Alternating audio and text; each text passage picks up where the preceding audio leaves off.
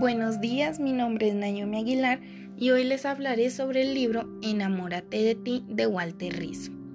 Más específicamente, mi opinión sobre los temas nombrados que más me llamaron la atención.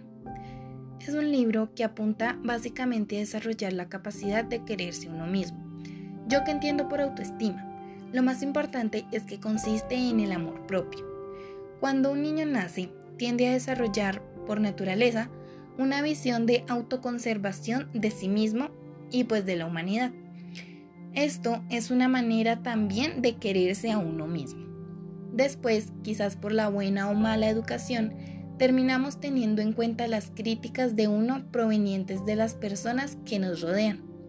Eres un inútil, no eres capaz de hacer tal cosa, cosas como esas, si nos las dicen cuando aún estamos pequeños, va a llegar un momento en el que al crear el propio autoesquema vamos a hacer nuestros esos conceptos tóxicos que nos dicen.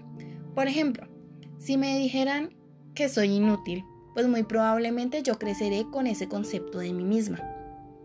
En mi opinión, un padre nunca debe regañar a su hijo por cosas como, por ejemplo, que rompió cierta cosa por accidente, porque si no, él o ella comenzarán a criticarse a sí mismos y autocastigarse por eso que han hecho.